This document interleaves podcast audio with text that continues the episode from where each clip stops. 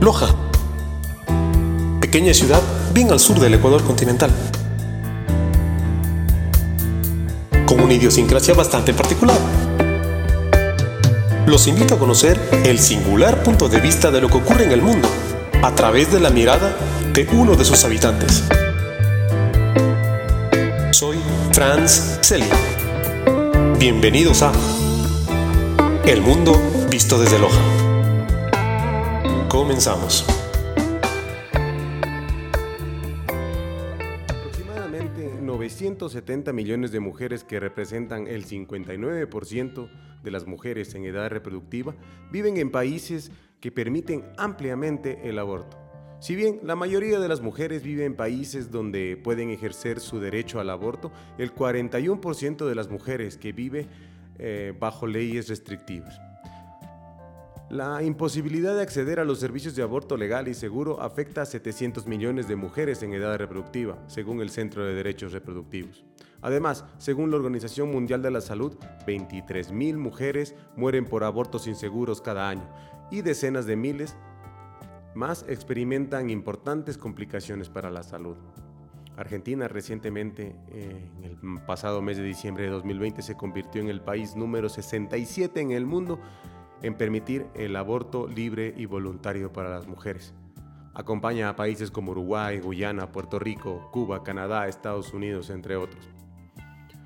Pero también es importante recalcar que hay otros 60, 78, disculpen ustedes, países que permiten el aborto con ciertas restricciones, en los que se encuentra, por ejemplo, Ecuador, nuestro país, Bolivia, Chile, Paraguay, Brasil entre otros. Además quedan 14 países en el mundo donde está totalmente prohibido el aborto para las mujeres. Ustedes se preguntarán, está bien, ¿qué tipo de restricciones son las que rigen en Ecuador como para que sea considerado entre los 78 países que lo permiten? Bien, en el Ecuador, eh, según el Código de la Salud, el aborto es entendido como la interrupción voluntaria del embarazo o aborto inducido.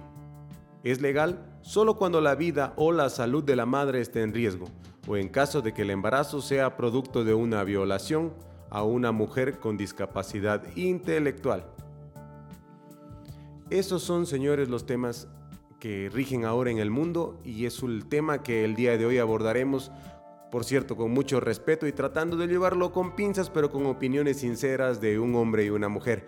Para esto, pues tengo conmigo eh, aquí en el estudio a, Claudia Román Galindo, que viene por segunda vez aquí al programa a honrarnos con su presencia y sobre todo orientarnos con su punto de vista, en este caso no solo intelectual, sino también de género. Así que le doy la bienvenida. Claudia, ¿cómo estás? Hola Franz, amigos, ¿cómo están? Qué gusto participar una vez más aquí en este espacio. Eh, pues sí, Franz, nos hemos atrevido hoy a conversar del el aborto, este tema tan importante, pero a la vez eh, que lo tomamos con mucho respeto, es en realidad un tema muy delicado. Y pues sí, como tú lo has dicho, nos atrevemos a discutirlo desde el punto de vista eh, femenino y masculino.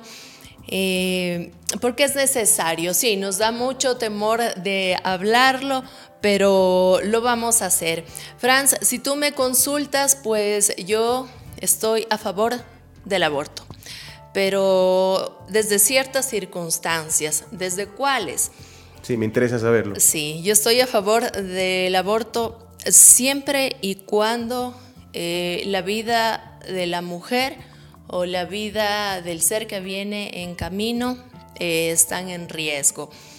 Eh, te comento, yo conocía, eh, conocí el caso de, de, una pareja muy cercana de amigos en donde el médico desde un inicio les dijo hay que interrumpir el embarazo porque el bebé tiene anomalías y al nacer solo va a tener minutos de vida. Ya, el problema no era la madre, en este caso era el bebé. Eh, claro, sí, por supuesto. Y a pesar de ello, la pareja se aferró al milagro, por decirlo así. Eh.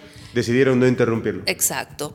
Decidieron no interrumpir el embarazo, pasaron los nueve meses de vida, eh, los nueve meses de, gestación? por supuesto, los lazos obviamente de, cariño se fortalecieron durante ese tiempo. Me imagino. Nació el bebé y tal cual dijo el médico, el bebé a, los segundos de haber nacido falleció. Y mira, eso, eso me parece, no sé, un acto, no sé, de más, por decirlo así, de cruel. Se debió haber realizado lo que de por sí la ciencia, por decirlo así, eh, se ¿Tú crees? Claro, eh, ya con, con, lo que sucedió, eh, definitivamente era evitable todo ese dolor. Exacto, en ese caso se debió haber interrumpido, France, el embarazo. En esos casos yo estoy, mira, de acuerdo de que, de que se lo realice. O sea, tú estás de acuerdo con, con, lo que está establecido, regulado hoy en el Ecuador, que básicamente es justamente ese caso, dice, cuando la vida de la madre o del feto están en riesgo, o en el caso de violación, pero para a una mujer con discapacidad intelectual. Eh, claro, en ese caso, mira también en el tema de la, de la violación, también, sí, por supuesto, porque no puedes obligar a una mujer que ha sido violentada, que ha sido forzada a, un acto, mira, que, ella no lo buscó, a que tenga un niño que tampoco buscó, eh, que tenga un, hijo que, no deseó. Ahí debería en realidad eh, reformarse eso, también se debería reformar para... ¿Tú estás de acuerdo hasta ese punto? Pero no estás de acuerdo con lo que sucede en países más liberales como en la Argentina, que es al libre albedrío de la madre. Claro, por supuesto. En ese sentido sí se debería también restringir, deberían haber ciertas restricciones, porque tampoco se puede hacer deliberadamente.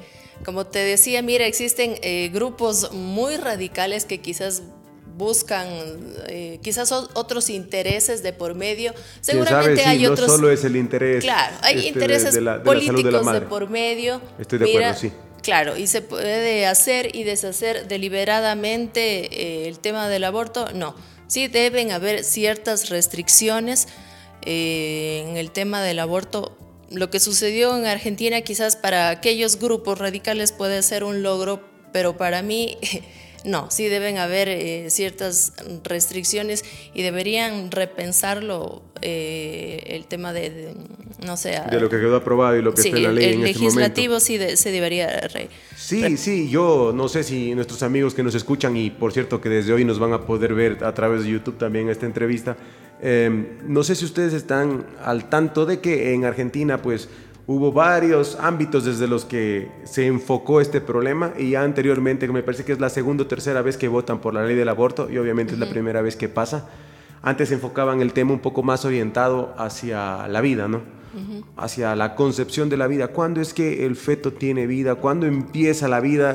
Si es eh, por el ámbito religioso, que la vida está siempre, porque ya a partir de la concepción eh, la persona tiene un alma, esa persona que se está gestando ya eh, tiene alma, o lo que dicen los científicos, que estaban un poco contradictorias las versiones en las que eh, esperaban que el feto desarrolle los primeros indicios de cerebro, que eh, me parece que era las dos, tres, cuatro semanas. Es decir, había mucho, mucha, mucha contradicción entre el tema científico y creo que a partir de esto fue que no, no avanzó la ley y en dos ocasiones fue vetada en el Congreso argentino. Esta vez creo que la ley pasó y ahora es eh, ejecutoriada y es ley en Argentina el aborto legal pues orientando desde el punto de vista más político, es decir, la mujer tiene pleno derecho sobre su cuerpo y se considera que una vez que ha sido, que está en labor de gestación, el feto pasa a ser parte del cuerpo de la mujer y la mujer es totalmente libre de deshacerse de él.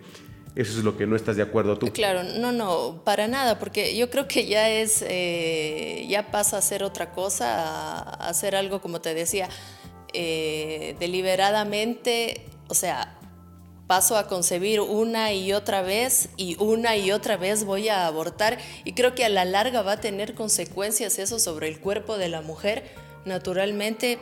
Y, no, no, sí deben haber restricciones porque tampoco es hacer y deshacer.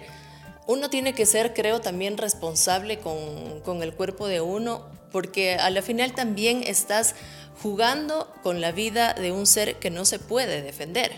¿Sí? Entonces, por eso te digo que tienen que haber, Franz, restricciones. Si es por el tema de salud de, de, la mujer, por salud del ser que está por venir, por supuesto, totalmente de acuerdo. Si es también por producto de una violación, también porque es algo que yo no he buscado. Estoy totalmente de acuerdo, pero ya si es algo más allá, como te digo. Ya, entonces yo lo que quiero es como, para ir redondeando la idea, porque no quiero que se haga muy largo, eh, quisiera contrarrestar un poco en dónde está el punto de equilibrio o cómo podemos separar o cómo hacer para defender tu punto de vista, pero también abarcar el problema grande que tienen las mujeres que abortan, porque en países como el Ecuador las mujeres abortan y mueren abortando. Entonces es un problema. Yo leí en la entrevista, al empezar esta entrevista, un, extracto de, la Organización Mundial de la Salud en que manifiestan estadísticas que 23 mil mujeres mueren al año en el mundo por abortos clandestinos. Es decir, es un problema que existe y el hecho de que esté o no regulado en la Constitución o que sea o no ley eh, no va a cambiar ese Exacto, no quiere decir que no exista. No quiere decir que no existe y que no haya que, atacarlo o que tratar de solucionarlo. Por supuesto, creo que también se, se, ha convertido en un problema de salud pública, ¿verdad? Eh, sí. Porque existen, a pesar de que esté regulado, por decirlo así, existen eh, lugares clandestinos que las mujeres buscan para realizarse sus abortos, ¿no? y por eso de ahí las estadísticas que existen mujeres que se realizan estas prácticas y, que a la larga mueren eh, por realizarse este tipo de, abortos con médicos que no tienen experiencia naturalmente y, ah, que existen este tipo de por consecuencias. Por eso lo estamos visualizando y lo estamos conversando. ¿Tú qué crees? ¿Qué podemos hacer o qué puede hacerse defendiendo el punto de que no queremos que las mujeres aborten? Pero ¿cómo defendemos a las que ya han tomado la decisión? No, crea que, no creo que sea solo decir, bueno, la ley les prohíbe que lo hagan. ¿Hay alguna alternativa? ¿Qué, se puede hacer? Creo, mira, mira, Franz, como te decía, quizás eh, en off me parece que también deberíamos educar, por supuesto, a las mujeres eh, desde el hogar, mujeres y niños, o sea, hombres y, mujeres, por supuesto, desde el hogar, desde la escuela, fortalecer el tema de la educación sexual. Eh, en las escuelas, en los colegios, o sea, dejarnos de tabús porque ya no estamos en, los 80s, en los 70s, en los, en los 90s, o sea, ya estamos en otros tiempos en realidad. Creo que tanto hombres, mujeres, niños, niñas saben de por sí con el tema de, del Internet, tienen acceso a muchas cosas y tenemos que orientar a nuestros niños, a nuestros hijos. No soy madre, pero en realidad creo que tenemos que orientar a, a nuestras generaciones para que estén preparados para muchas cosas. El tema de la responsabilidad de las parejas, creo que también es tema de, planificación, porque no es de, traer niños al mundo y de quitar vida también por sí. Y claro, también los gobiernos tienen que implementar temas de salud pública para que no existen este tipo de problemas, para que no se generen eh, naturalmente los lugares clandestinos que viven de eso, mira. Ah. Y que no, y también lo que tú decías en Argentina, se han generado también varias protestas um, demasiado extremistas. Han radicalizado sus puntos de vista y, obviamente como tú yo no estoy de acuerdo en eso. La radicalización en nada, en política, en, la vida normal, no, no es bueno. Mira, y que han salido mujeres, no sé, eh, veía algunas fotografías, mujeres mostrando su cuerpo. Esa es la forma de protestar. Eh, rayando paredes, vandalizando las iglesias. Por eh, supuesto. o sea, eso es ah, vandalismo. Por exactamente. Esa es la forma de protestar. Nunca, por lo menos desde este espacio, vamos a estar de acuerdo con ese tipo de actitudes se respeta mucho el derecho a protestar, se respeta mucho que las personas tengan su forma de pensar y, nunca vamos a estar de acuerdo con ese tipo de actitudes. Déjame decirte que estoy muy de acuerdo en todo lo que has dicho, sobre todo en esto de que se debe eh, eh, instalar que el, aborto pasa a ser un tema de salud pública y la palabra salud, de por lo menos de todos los doctores o personas ligadas a la salud que conozco, la mejor forma de, de manejar la salud es con prevención. Así que si trabajamos con educación sexual y prevenimos este tipo de problemas, yo creo que bajaríamos muchísimo estas estadísticas. A pesar de que vivimos en un país tercermundista, nunca dejamos de tener la ilusión de que podemos mejorar. Eh, y sí, sí, déjame decirte, Claudia, que primero te agradezco muchísimo por estar aquí, por, nuevamente por, por venir y darme tu, tu punto de vista y espero que esto que hemos conversado sea tal vez este, un punto de inicio para charlas entre los amigos que nos escuchan y que nos ven ahora por tanto por YouTube como por el, por el podcast. Quisiera saber si quieres dejar un último mensaje para cerrar ya. Eh, sí, por supuesto, Franz, creo que ya se vienen las próximas elecciones. Ojalá el gobierno que viene tome muy en serio eh, estos temas de protección a la mujer, de protección a la niñez, que fortalezcan las políticas públicas en estos temas del aborto, de la orientación, de la prevención, como tú bien lo decías de la prevención en, salud en estos temas. Y bueno, agradecerte por la invitación a tu espacio e invitarles a nuestros amigos a que nos sigan escuchando en este espacio. Y bueno, eso, muchas gracias por la invitación, Franz, y hasta una próxima oportunidad. A ti, Claudia. A ti, Claudia. Mi mensaje final es simplemente eh, agradecer a las personas que nos escuchan, dejar esta, esta semblanza de lo que tratamos de, de, debatirlo con altura, con respeto. Y lo mismo que Claudia, esperar que la agenda política, especialmente en puntos como los que vivimos ahora, en que se aproximan las elecciones en nuestro país, no dejen de lado temas tan importantes en la salud pública como el aborto. Ese es nuestro mensaje, esperamos que se hayan entretenido. Bien amigos, eso ha sido todo en el mundo visto desde Loja. Infinitas gracias por escuchar el podcast. Si les gustó, síguenos sintonizando en esta plataforma. Abrazo y hasta la próxima.